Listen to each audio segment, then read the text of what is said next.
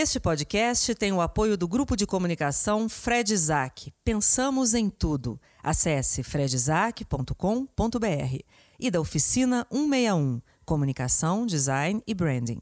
No Instagram, oficina 161. A partir de agora. Aspirinios. Porque não se fazem mais quarentonas como antigamente.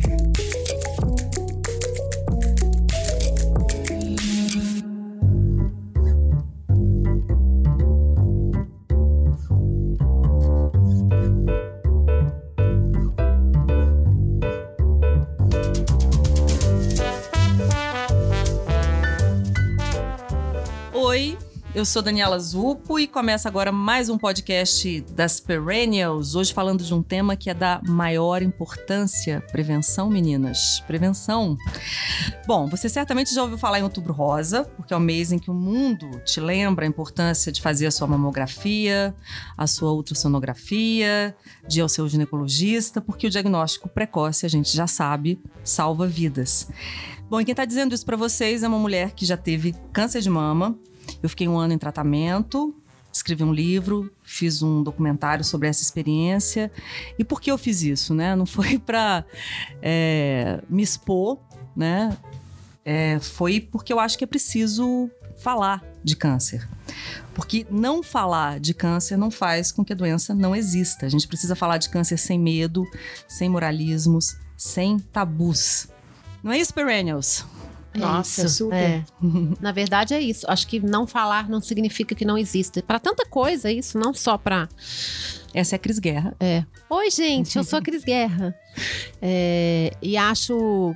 Eu tenho um pouco de medo do, do Outubro Rosa ficar só no Outubro Rosa e, e ficam todas as concentrações no Outubro Rosa, que é uma, é uma iniciativa muito incrível, mas eu tenho muito medo das pessoas se esquecerem disso no resto, no- nos outros anos, né? E é, como a gente estava conversando, é, eu acho que é uma atitude que você toma na vida, assim, uma postura que você toma de vou cuidar de mim, porque a vida é cheia de perigos e este é um perigo muito claro, muito existente, muito presente, cada vez mais próximo, né? Então acho que esse cuidado é muito importante. A minha mãe é, faleceu de câncer de mama, então essa é uma história que também né, é, uma, é uma causa que me marca muito. E estamos aí todas nos cuidando. Eu sou Fernanda Ribeiro e faço meu autoexame e faço exame alto desde, E baixo também. No Por favor, não se esqueça do baixo exame. desde os 35 anos. É, não tenho casos na família, mas tenho, né? Amigos, amigas.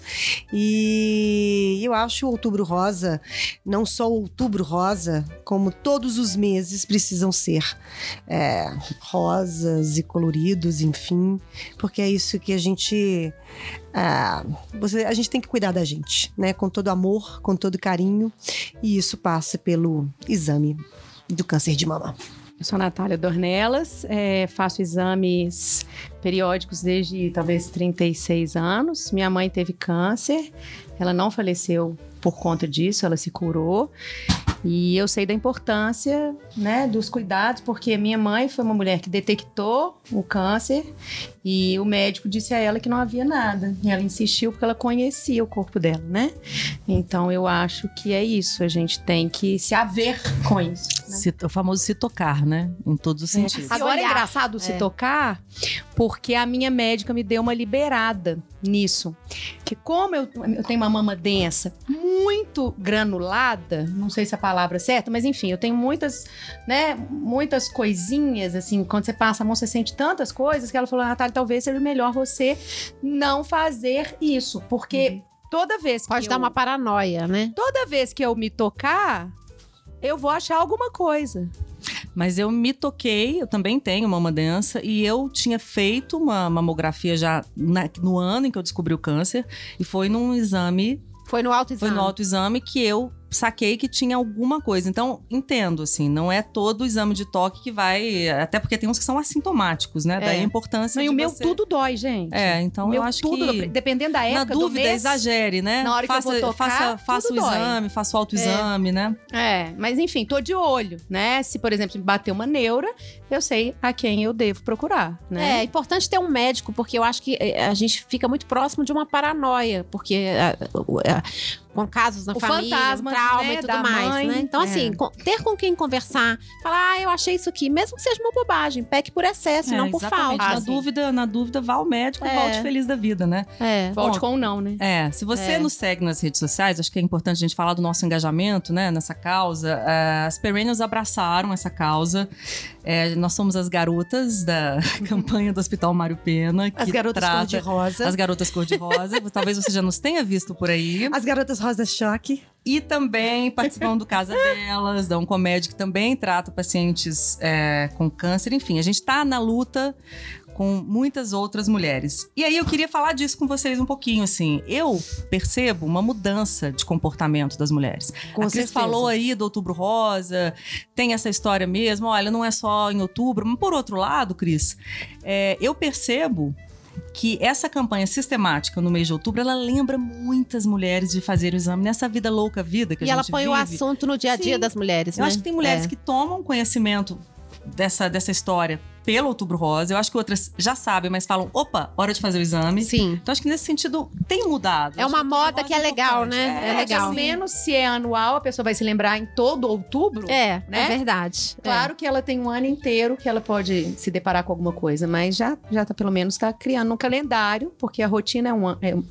é anual. No caso de você que teve já o câncer, Dani, você tem, você tem que fazer com mais frequência, não? Aí é, depende, né? Tem um período em que você faz com mais frequência e aí caso a caso. Isso é uma coisa muito importante de falar, inclusive, assim, do câncer de mama, porque tem um protocolo, mas tem vários protocolos também. E os controles, às vezes, são distintos. Por isso que é tão importante ter um bom oncologista, né? É. Eu sempre digo assim, eu não sou especialista, né? Os caras estudam muito tempo para falar sobre isso, mas eu acho que a primeira coisa que eu sempre digo, sem medo de errar, de falar bobagem, quando as pessoas recebem um primeiro contato do, do, do ou porque foram estão guardando uma biópsia ou porque perceberam alguma coisa, eu falo, olha, já procura um oncologista.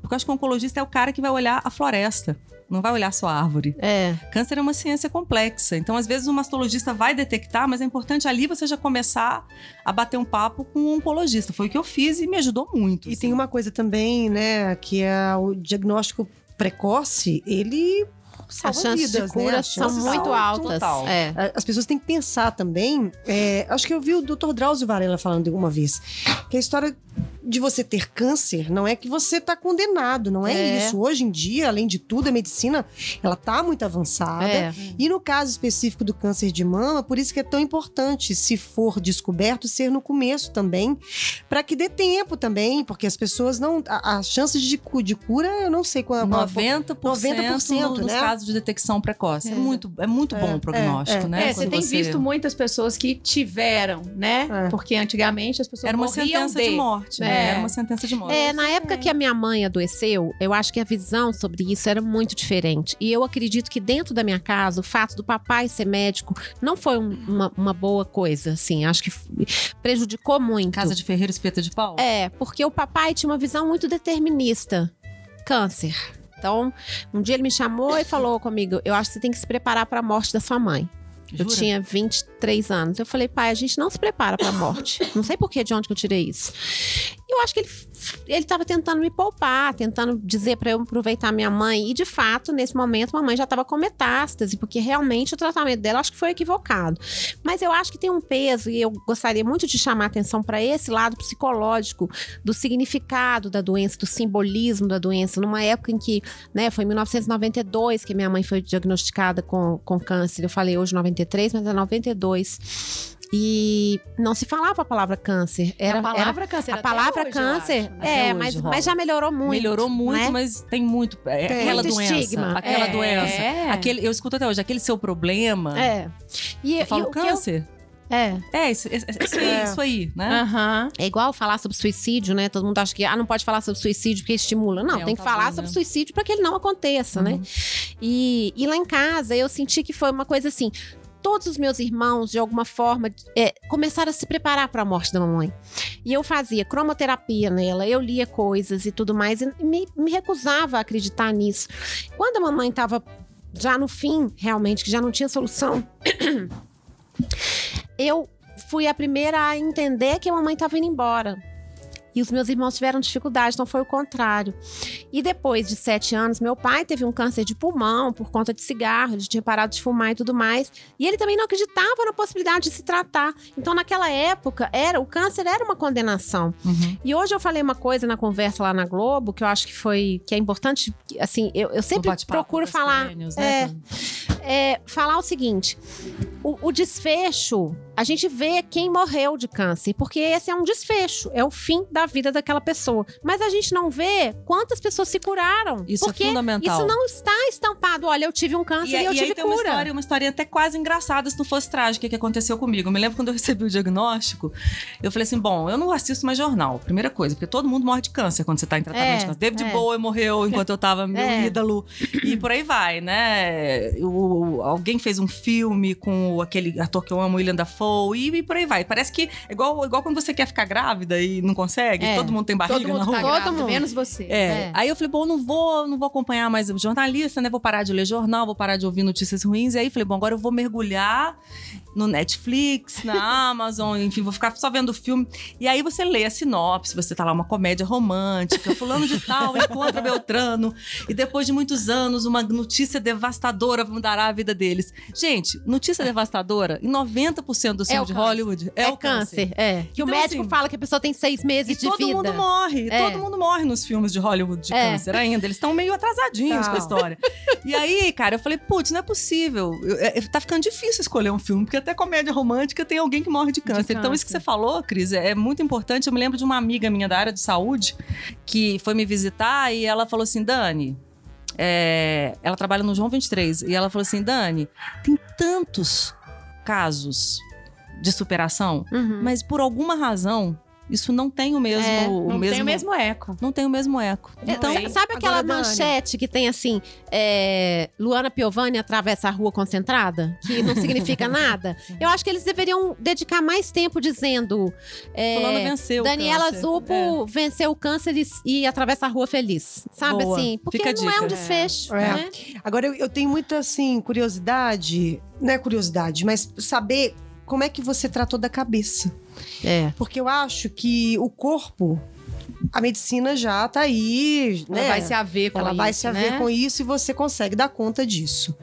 Verdade. Como que fica a cabeça? Porque eu acho que é uma mistura de você é, é confrontada com a morte. É. Totalmente. Porque enquanto a gente tá, tá aqui, né? Vivendo as nossas A gente vidas. sabe que vai morrer, mas não pensa nisso, Não é? né? Mas quando você tem um diagnóstico como câncer, É. eu acredito que a primeira coisa que você pense É na, morte. Totalmente. E como que você lidou com isso? Porque eu tô perguntando isso porque eu imagino que algumas mulheres que estão nos ouvindo também estejam passando por isso. Claro. E, e como que você lidou com a cabeça? É legal você perguntar, né? Porque são coisas que a gente naturalmente não fala. Engraçado, tem um tem um bloqueio aí, Sim. né? Eu não, não não é um assunto sobre o qual eu falo naturalmente, mesmo quando eu tô falando sobre o É a assunto. morte, que é É, outra é. palavra complicada, assim É. como câncer. Eu, eu acho que eu, e aí eu acho que eu represento a maioria das mulheres, a primeira o primeiro impacto é devastador. Uhum. Assim, conheço poucas pessoas que falaram: ah, ok, vamos lá, vamos lutar, vamos vencer. Não, acho que aí a gente volta pro filme de Hollywood ao contrário, Sim. né? É, eu acho que você pensa na morte, você, você pensa, putz, vou morrer. E aí você pensa no segundo momento no tratamento invasivo. Vou perder cabelo. É, é a segunda coisa. É, vou mim. ficar, vou ficar com a cara de doente, Cara vou ter que lidar doente. com isso também. Vou ter que lidar com o fato de que eu saio na rua e todo mundo sabe que eu, que eu estou me tratando de câncer, estou É. em tratamento de câncer. Isso para uma mulher, eu acho que assim, é, É. vem junto, É. ou vem logo em, em seguida. Eu acho. E aí, o que, que eu fiz pra cabeça? Assim, a primeira coisa, isso eu falo até no meu livro, tem um, um capítulo que eu gosto muito, que ele se chama Porque é uma Pergunta Interminável. Que a primeira coisa, que a grande sacada que eu tive é eu não vou perguntar por que comigo. Porque acontece com gente pra cacete. São 60 mil mulheres por ano no Brasil. 60 mil? Câncer de E Você tem mama. taxa de, de Isso é do cura? INCA. Não. Não, não, mas é, são números do INCA atualizados e não diminuem. Isso não diminui. Fica entre 58 mil e 60 mil por ano, novos Nossa, casos, né? entendi. Fora as mulheres que já estão em tratamento. Então, é muita gente. Então, essa, a isso eu resisti rapidamente, a, essa- a esse vitimismo, que é normal, que é um- do humano, mas É que não claro. te ajuda. Não, te faz sair do não, lugar. Não ajuda mesmo. Ficar É. se perguntando por que comigo, por que comigo eu não merecia, gente, ninguém merece. Você um se ocupa diagnóstico de tanto do vitimismo que te dá um trabalho É. ser vítima, né? Então, assim, num primeiro momento é devastador. Num primeiro momento, é, você tem a tentação de se perguntar por que com você. Mas é compreensível Tem perguntar uma também por que revolta. com É, você, né? revolta eu não tive. Eu tive desespero. Uhum. Revolta não. É, e aí eu fui, eu entendi que eu precisava de ajuda. não só do meu oncologista, não só da minha família. Porque até porque a minha família, como quase toda família, adoece junto. É. Fica arrasada, às vezes É. não consegue, não sabe o que dizer, o que É. fazer. Fica sem estrutura também, Sem precisa de estrutura, ajuda também. casamentos acabam, amigos se afastam. E tem muita gente bacana que se agrega também, que se aproxima, né? Mas assim, eu procurei ajuda especializada. Eu fui para psicanálise, Stélio Lage, que é maravilhoso, que devo muito do meu equilíbrio a ele, que foi balizando, me balizando muito nesse caminho, e fui para meditação. Que era uma coisa que eu já fazia e tinha parado na, na loucura da vida, e que foram as duas, eu acho que foram dois alicerces. E aí eu vou falar um clichê, Fernanda. E, e- mas que é verdade. Mas a que- vida é um clichê, Dani. Cara, clichê fé. é verdade. Fé. Sim. Se você Você tem. rezava? Muito. Eu acho que é muito importante. Muito. Eu fazia meditação, mantra e rezava Eu uma Ave Maria, um Pai Nosso todo santo dia. É. E comecei a voltar para frequentar igrejas, assim, igreja, o espaço igreja. Sim, sim, sim. Vazia.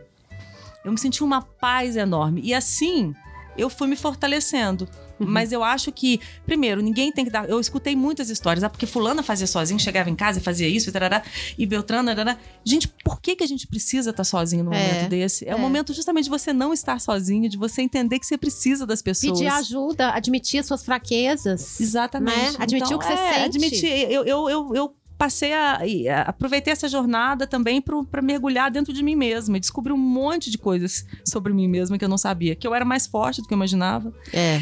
é, que a minha vida estava mais desregulada do que eu imaginava. Que eu queria eliminar algumas coisas da minha vida e não, não queria assumir isso pra mim mesma, talvez, porque isso significava perder coisas. mas Alguns quando você tá diante. estavam para terminar. Mas né? quando você estava diante da possibilidade da morte, o que, que é perder?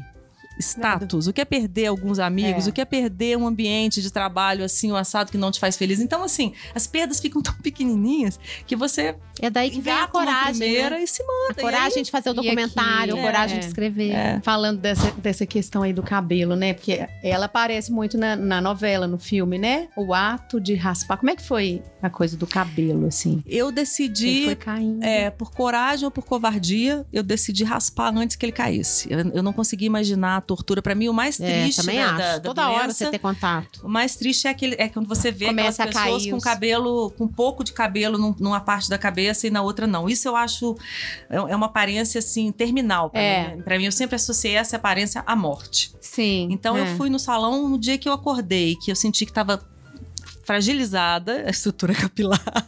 Eu corri no salão, Tem e essa raspei, cena tem no essa seu cena, documentário, que é bem tem. bonita. É bem que é o bonita. episódio de Heróis, que é o terceiro episódio, É.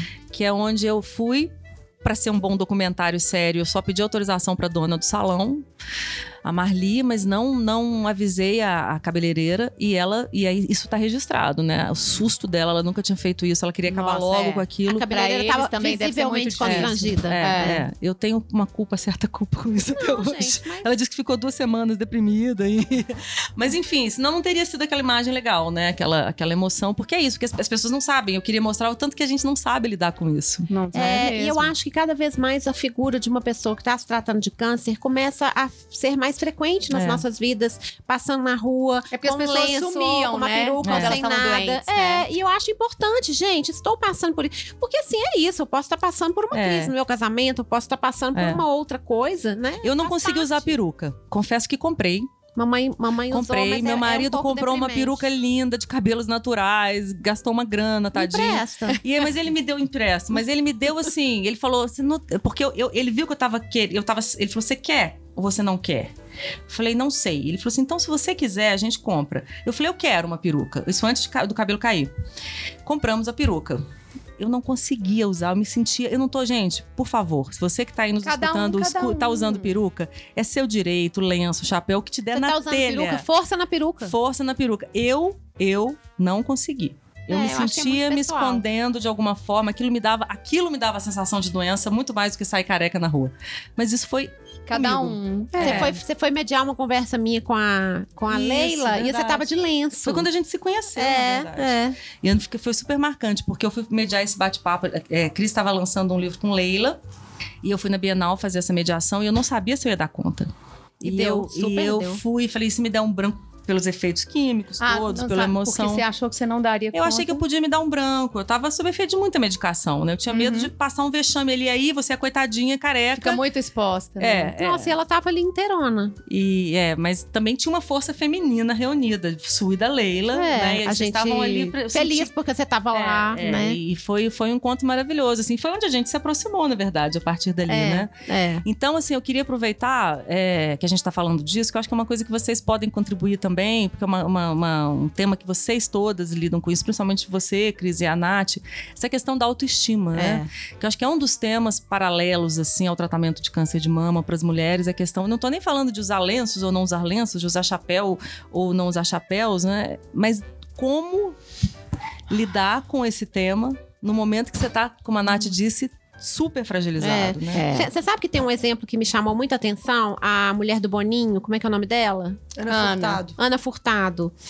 Eu achei muito legal a maneira como ela enfrentou o Foi. câncer dela. Ela, ela se pôs, ela, ela colocou nas redes sociais, ela, se, ela fez dela um exemplo, né? Depois ela cortou o cabelo curto, que por sinal, acho que ela ficou super Ela tá bonita linda, de cabelo né? Com curto. o cabelo curtinho. É, Ela não perdeu o cabelo porque ela usou uma touca.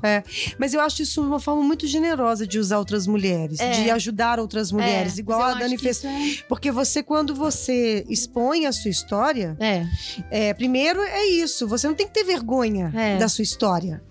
né? Isso não é um, um crime, poxa É. vida. é. Tá doente E não, é, motivo pra se uma, não, é- envergonhar, não né? existe. E eu acho que é, é, fico pensando que eu, se tivesse, eu gostaria de, de ver essas mulheres, como a Claro. Dani fez, é, se expondo, mas não é se expondo de uma maneira pejorativa, é contando as suas histórias para que você, inclusive, se sinta acolhido. É. Porque eu acho que ela deve ter, ela deve ter, assim como a Dani, ajudado muitas mulheres a Sim. se sentirem acolhidas ali. Eu tenho né? uma amiga que tá passando por um câncer, foi diagnosticada há pouco tempo. Ela não é muito minha amiga, mas ela me mandou um áudio outro dia dizendo que gostava muito de assistir as minhas coisas e que ela, ela não estava acompanhando as perenas. E ela falou: Ai, Cris, eu queria te contar, fui diagnosticada com câncer de mama, muito agressivo. Até lembrei de você. Uhum. E eu falei, eu não vou falar da Dani pra ela, porque talvez ela não esteja nem em condição de receber. Igual eu, quando eu tinha acabado de perder o Gui, eu não conseguia. Eu lembro que o dia que o Gui morreu, veio uma, uma amiga minha lá em casa, tadinha. Ela foi e colocou um mantra. Eu juro que eu queria jogar aquele mantra pela janela, porque eu não tinha condição. Eu acho que cada um tem um tempo. Aí outro dia você deu entrevista na Sandra Kiefer, eu mandei o vídeo pra ela, já tinha uns dias. Aí ela falou, Cris, onde eu encontro o livro? Aí eu fui e falei, na Quixote e tal, mas você já pode ver o documentário, tá aqui, aqui, aqui. Ela ficou tão grata. Então, assim, eu acho que isso é, é sororidade. É a gente colocar a nossa dor pra trabalhar em função da dor do outro, exatamente. né? Eu sou meio que uma embaixadora das mulheres que perdem o marido grávida. Elas me procuram, É, é acontece muito. Aí eu tive que escrever uma carta. Uma carta para todas, que eu mando para todas. Eu tenho, eu tenho um texto sobre luto que eu mando. É uma forma de você falar, pô, gente, o que eu vivi serve pro outro. Claro. Isso é tão bonito. É, eu E é acho pra que isso a gente quem tá aqui no tem mundo. essa vida pública, eu acho que tem essa missão. Essa missão, né? esse compromisso. Assim, é óbvio que às vezes você não dá conta, você prefere se retirar. Né? Eu Claro, tendo a me claro, retirar. claro. Mas eu acho que, que eu tendo a, a me isolar. Não gosto muito de dividir os meus problemas. Mas eu acho que quem é público, né? Uma pessoa da Globo, uma apresentadora da Globo, eu acho que é quase que uma missão. É. Assim como a Ana Maria Braga fez, como o Hebe fez. E muitas não fizeram. Né? E muitas não Mas fizeram. eu acho que tá né? de boa também não fazer. Porque Eu na verdade é, é, elas é têm que se respeitar. É. eu acho Gente, eu nunca imaginei que eu fosse fazer. Eu sou uma pessoa muito reservada. Discreta. Muito é. discreta. Só eu que não sou aqui, né? E aí, quando isso aconteceu, foi uma surpresa pra minha família. Aliás, eu sou tão discreta que ninguém sabia que eu ia lançar a websérie na minha casa, no seu Marcos, Uhum. até eu lançar. E o Gustavo, que era o editor, Gustavo Caçamba, beijo pro Gustavo Caçamba, que foi um parceiraço, ia lá em casa editar comigo. Fizemos, montamos uma ilha de edição. Então, é, eram as pessoas que sabiam do que se tratava. No mais, ninguém. Porque eu não sabia, nem, Nath, se eu ia ter coragem de botar no ar. Pois é, eu acho que é. Até é o último difícil. minuto. A eu Cris lida muito bem com essa coisa de, de falar dela, porque eu acho muito complicado. Mas eu não lido com. coisas que não- passam eu na eu sua tive que cabeça, aprender né? também. Por exemplo, nas palestras, no começo das palestras, quando eu contava minha história, eu contava de um jeito muito melodramático, saía de lá achando péssimo. Depois eu consegui colocar humor e tudo mais. Mas eu acho que isso que a Dani fez, de fazer um diário do livro, independente dela lançar, assim como eu fiz o blog do Francisco, fiz o blog de moda, que fazer da dor um estímulo, um motor para fazer outra coisa, é o que eu falo quando eu falo que na, na vida a gente sempre vai para o fundo do poço em vários momentos. Então, em vez de se preocupar só em sair do fundo do poço, aproveita, vai ali ver uma paisagem. Qual é o ponto turístico do fundo do poço? Tem um museu aqui? Como é que é o barzinho É. aqui? E a É gente isso, percebe que né? faz, assim, fica parecendo um negócio grandioso, generoso.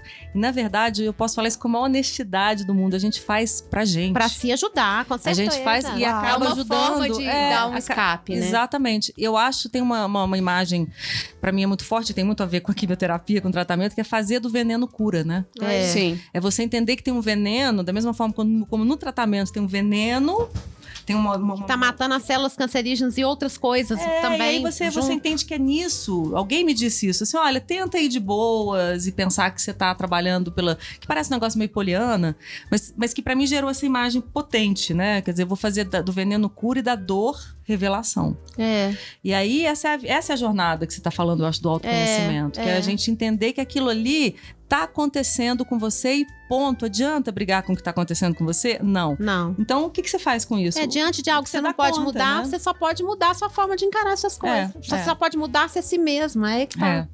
Gente, curiosidade sobre o. Fernandinho queria Outubro falar, Rosa. Você quer falar, Fernanda? meio muda. Você sabe de eu onde tô- vem eu Outubro só- Eu tô Rosa? só escutando. Já que o tema é Outubro Rosa. Como diz assim, eu sou só de ouvir, eu sou Só- mais de ouvir. Só pra ouvir, tô aqui só pra ouvir. Bom, Outubro Rosa, é, o nome né, remete à corzinha do laço, que simboliza a luta contra o câncer de mama e que desde algumas décadas né, já estimula a participação da população, mas também de empresas, entidades, a promoverem ações direcionadas. E aí não é botar só lacinho cor-de-rosa na vitrine, né, gente? Isso, é- é um- é uma, É ir um além, né? meio, ir além, né? É, para conscientizar da prevenção da importância do diagnóstico precoce na cura do câncer. E é aí que vem a história engraçada, que ela aconteceu é, quando um laço cor-de-rosa foi lançado por uma fundação dos Estados Unidos, Fundação Susan Komen for the Cure, acho que é esse o nome, e distribuído aos participantes de uma primeira corrida pela cura em 1990 em Nova York. E desde então existe o Outubro Rosa. E eu acho muito legal porque uma, uma iniciativa, gente, de uma fundação numa É, Virou cidade uma coisa mundial, virou isso, né? né? Isso Que é loucura. muito legal. Quando a mamãe teve câncer, então já existia o Outubro Rosa e a gente só foi ouvir falar nele bem mais tarde, Eu né? acho que é muito, muito. Que até muito ele se espalhar. É, É, e naquela época também as coisas demoravam mais a chegar aqui, né? Talvez. é. Tubiacanga, Hoje- né, gente? É, hoje. Eu, eu acho que. Eu queria falar uma coisa em relação ao que você contou, que eu acho que é tão importante para quem tá passando por um tratamento não se confundir com a doença, né? Eu não sou o meu problema. Muito o problema está mesmo. passando pela minha vida. Eu tô passando por um problema. Eu não sou isso, né? Até que na- a gente chega até na visão budista, a gente não é nem a gente, né? A gente não é nem Uhum. o eu, né? Então, assim, é, se descolar disso, quando você falou da questão da autoestima, que você é, pediu essa, esse toque para mim, para Nath, em relação à autoestima, eu acho que a gente fica com a autoestima muito abalada em várias situações, no luto, nas doenças, né? Quando a gente não arruma namorado, quando era pequena, né? Porque a gente se sente excluído, a gente se sente pior do que os outros. Então eu acho que o- a gente vive numa era de redes sociais que poderia ser muito bacana, que pode ser, quando você compartilha uma dor, que é o ser de verdade. Porque essa coisa da perfeição não acrescenta muita coisa, é só uma revista caras em forma de Instagram, né? Mas quando você compartilha uma dor, você tá dizendo pra alguém assim: olha, comigo também aconteceu. Eu lembro quando o Gui morreu. Eu nunca tinha ouvido falar de uma morte assim. E a, e a minha avó, mãe da minha mãe, ficou viúva grávida. Eu repeti a história dela, né? Mamãe não conheceu o pai dela. Isso é muito louco. É né? muito louco. Já, já constelei, tá? Ia te E-. Já constelei, já devidamente constelado. E aí, é, Já devidamente constelado é muito bom. E a vovó tinha falecido dois meses antes. E tava inconsciente. Vovó não chegou nem a ver que eu tava grávida, porque ela não ia entender também. Ela tava muito mal no hospital. Ela faleceu com 91 anos. Ela não ia entender que eu tava grávida sem casar. Enfim, essas coisas da minha vida moderna, né? Aí Quando o Gui morreu, eu me senti muito só e eu ficava me lembrando do quanto eu contava a história da minha avó, porque a vida inteira eu contei a história da minha avó. Ela ficou viúva, grávida, com 23 anos. Ela tinha uma filha de dois anos, uma filha de um ano, e ela foi trabalhar e tava. Sabe assim, eu, eu era muito encantada com essa história.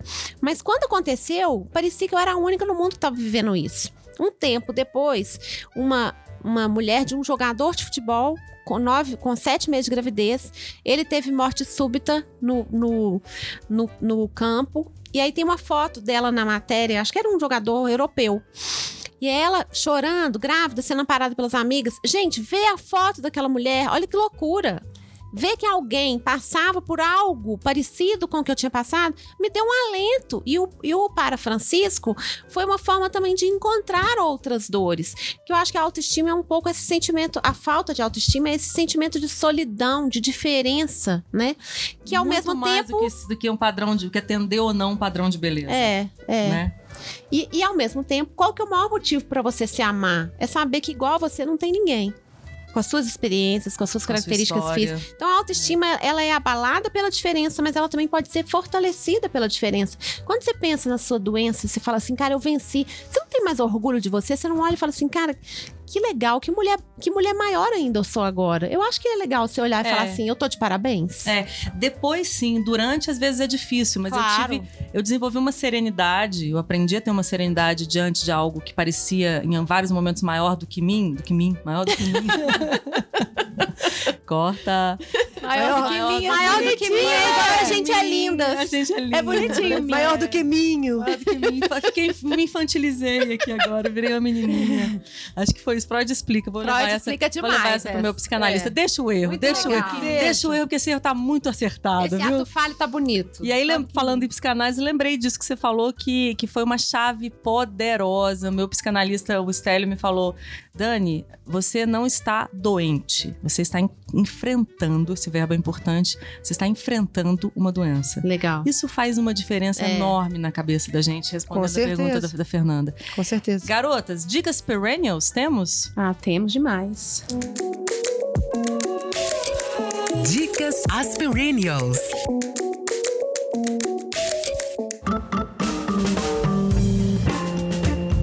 Eu tenho uma dica que não necessariamente tem a ver com, com o câncer, né? Mas é que eu acho que toda vez que você passa por uma história dessas, você volta de outro jeito, ou deveria, né?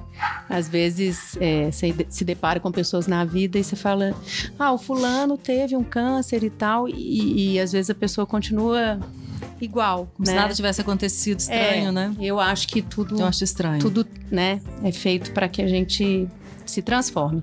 E então tem um documentário, até já resenhei, é, no Netflix, que se chama Ramdas, é, de volta para casa.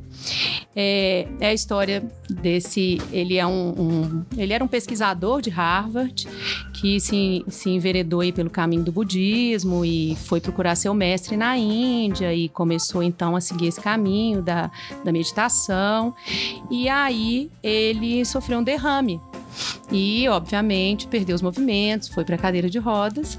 E ele começou a agradecer a Deus por ter recebido. Gente, eu sei que isso é muito raro, tá? Você agradecer por ter tido um derrame ou um câncer.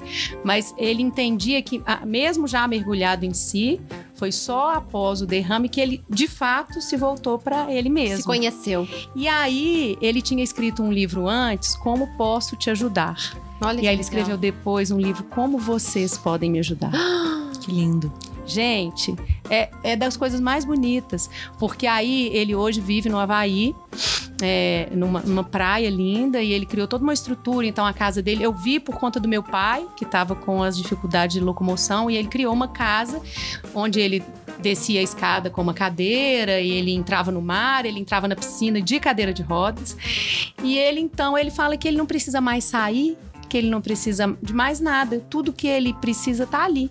E ele é grato, Ele né? se iluminou ali, provavelmente. Gente, é das coisas Repete o nome. Repete o nome. Ramdas, que é o nome dele. Então, se as pessoas fizerem a busca por Ramdas com R de, né, de, de rato, não. É, É, mas eu queria um R mais bonito. Rato mas de é rosa. roupa do R rei de de, rosa, Roma, é, porque é rato, né? É. É, enfim, Ramdas, mas de volta pra casa ou Going Home. E são 30 e poucos minutos, é lindo. E, e a partir disso eu descobri um universo Ramdas que é apaixonante. Ele é uma figura pra, pra gente. Isso me fez lembrar daquele filme Os Incríveis, os, os Invenci, Invenci, Os invencíveis. Intocáveis. Os intocáveis. As perennials, louca. os trapalhões, é da os idade. Não, idade. É da idade. Tá, esse probleminha acontece. Que é uma coisa que me fez agora uma. uma né, que ele tá lá, Verdade, é, ele é- tetraplégico e tudo, Sim. e o cara que vai cuidar É muito dele legal. não olha aquilo ali como uma, uma doença, um coitado. Como assim, né? Que uma, você não né? pode descer uma ladeira. Você pode descer uma ladeira sendo, né? Os dois, na verdade, se divertem um monte Um junto. monte. né? E como ele ensinou ao, ao, né, ao, ao, ao cara que é isso, você não é um coitado, não, né? Você, a vida tá aí pra ser vivida. É. Não interessa se você tá na cadeira de rodas, não se interessa se você tem câncer, não interessa se você. Ela tá aí pra ser vivida. E, e eu acho esse filme de verdade, assim, incrível. É lindo mesmo. Ele é lindo, principalmente porque é francês. E eu adoro filme E tá francês. no Netflix, eu vi Tá no dia. Netflix. E só uma coisinha que sobre autoestima que me fez lembrar uma bobagem. Por coincidência mesmo, ontem eu coloquei no meu Instagram e eu acho que pra mim, de uma forma muito singela, resume pra mim o que é autoestima, que é um gatinho se olhando no espelho e desenhando um tigre tigre. É. Porque. Não, Porque ele se via. É, não, mas é, gente, autoestima nada mais é do que, um não, gatinho que do se que um acha um gatinho que se acha um tigre. É. Os meus Entendeu? assim. É você olhar e ver que, que é como você se vê. É. E eu acho que isso é, pra mim, é o que resume a autoestima. Que é a diferença entre o cão e o gato, né? Que o cão fala, nossa, aquele, aquele moço me alimenta, ele me dá tudo, me dá carinho, ele é um deus. E o gato fala, aquele moço me alimenta, me dá carinho, eu sou um deus. É. é. Aliás, se vocês quiserem aprender sobre autoestima, tenham gato. Tenham gatos, gente. né? Inclusive, as Eu tenho- é, eu relações que os gatos cachorro. têm com a É. gente é uma relação exatamente. Tenham gatos. Eu aprendo, aprendo muito com a relação que os gatos têm com a gente. Se vocês querem amor, tem um muito sobre cachorro também, tá? autoestima bacana. É maravilhoso. Cris, sua dica. A minha dica é um documentário Amanhã, Hoje é Ontem, Ah, da. Daniela que eu vi. Eu não vi ele inteiro ainda, porque mexeu muito comigo e foi muito importante, mas acho que é muito transformador. É, e tem um livro também. Mas eu queria falar de um texto específico, que eu não tenho ele aqui, porque eu, não- eu demoraria para achar, que é um texto da Clarice Lispector, do livro A Descoberta do Mundo. A Descoberta do Mundo é um, te- é um livro de textos curtos da Clarice Lispector. É um livro que já foi meu livro de cabeceira um tempo. E tem um texto nesse livro chamado. é, eu não lembro o nome, mas ela, mas ela fala de, de pedir ajuda. Que é uma experiência humana incrível de, de pedir ajuda e essa ajuda ser dada. É tão lindo esse Às texto. vezes a gente tem que pedir pra receber, né? Sim, eu acho muito importante. Eu acho que a gente tem que parar de vincular a imagem de força a dar conta de tudo sozinha. Força é também pedir ajuda. Assumir, né? É, que e eu acho, que gente, é, eu acho que a gente é muito Gente, mais legal quem com a que ajuda. inventou essa história de que a gente tem que ser forte o tempo inteiro? Acho Porque, que tem um sério, pouco a, A a coisa do feminismo.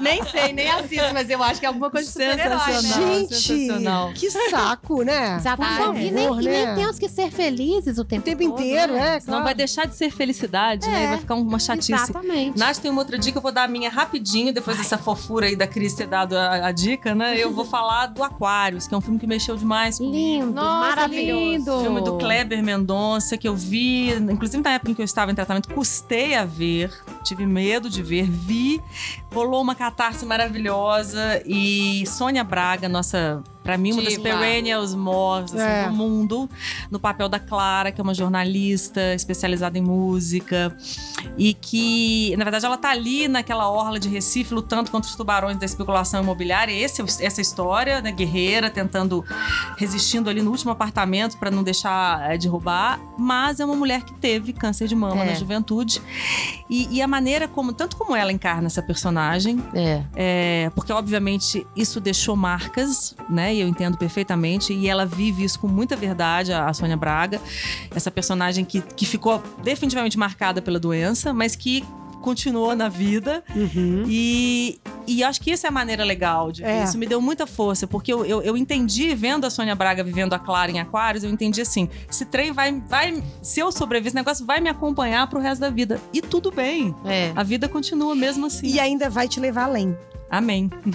É, Buzz. Ai, gente, será eu que, eu, só que eu tenho que queria- falar? Só que queria rimar? falar de Bacurau, gente, porque depois de ouvir, ouvir sobre Aquários, é impossível não comentar sobre Bacurau, que é um filme extraordinário. Não sei se vocês Ainda está nos assistiram. cinemas, É né? extraordinário e vá sem ler a sinopse.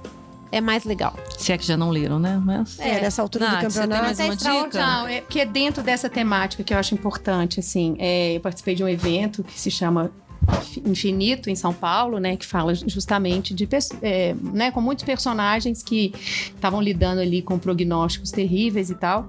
E uma das palestrantes, é, até no mesmo dia que eu, ela chama Ana Mi, é uma jornalista, ela tem 36 anos e convive com câncer há 8, né? Ela não foi curada, porque a gente às vezes tá, dando tá dando a Dani aqui que foi curada, né? Ela não, ela não foi curada, ela vive em tratamento, ela já tá no tratamento paliativo e mesmo assim ela compartilha a rotina dela, né? E, e, e tem uma alegria de viver que sem brincadeira, eu não sei de onde vem aquela força. Então eu acho que assim, no mínimo sigam essa pessoa. O Instagram dela é paliativas no plural. Eu acho que é necessária. Lembrando né? que a gente vai morrer, né, gente? a gente não tá Todos doen- nós. doente, É, não. vamos contar esse segredo. Não conta esse segredo para as pessoas. Gente, para terminar, desculpa, eu não posso deixar de citar minha filha Maria, minha musa inspiradora, autora da a verdadeira autora da frase amanhã, hoje é ontem, quando ela tinha cinco anos, né? E que é o que eu quero deixar aqui para as pessoas. Assim, essa frase é um mantra. Essa frase ela resume, ela sintetiza, acho que tudo que eu quis dizer com tudo isso e vou continuar dizendo que é tudo vai passar. Isso. Eu acho que isso é um sentimento muito poderoso para todas as mulheres que por acaso estejam nos ouvindo e estejam passando por esse tratamento. Seja o que for que lhe aconteça, o que aconteça a cada um de nós, tudo vai passar. As coisas ruins e as coisas boas também. Portanto, vivamos também as nossas alegrias intensamente. Vivamos, comamos e bebamos. E bebamos, principalmente comamos. Ficha técnica, direção e edição, Rodrigo James. Voz das vinhetas, Rose Xadê. Fotos, Márcio Rodrigues. Make, Bruno Cândido. Trilha, Flávio Guerra. O nosso site é o asperennials.com.br. Você já sabe, perennials com NN. Se você quiser falar com a gente, pode mandar mensagens pelo e-mail fale com as perennials. Não, tudo errado. E-mail fale com arroba asperennials, é com- complexo isso, fale com arroba asperennials.com.br ou pelas nossas redes sociais, Instagram, arroba asperennials, Facebook, asperennials. Toca pra Savassi, gente? Toca Toca pra pra Savassi. Numa Kombi cor-de-rosa. Pois é, tá lá, gente, nas redes sociais. Olha o que o Rodrigo James fez, é uma das coisas mais fofas de dois. Foi Cris, foi Cris Guerra! Cris Guerra! Cor-de-rosa. Não, só falei que a gente vai tocar pra Savassi. É, Esse mês nós vamos, nós vamos aquele- colocar ela é. com um laço de fita cor-de-rosa. Tá lindo. É, foi você porque, que fez. é porque eu, eu gosto de brincar igual o James. Eu gosto de brincar na Adoramos. Então, se você ainda não viu nossa Kombi, é Kombi? É, das pequenas Miss Sunshines. Isso. Passa lá pra ver. Passa lá pra ver a gente. Shines. Mrs. Sunshines, que é lindas. Amo! Toca pra Savassi.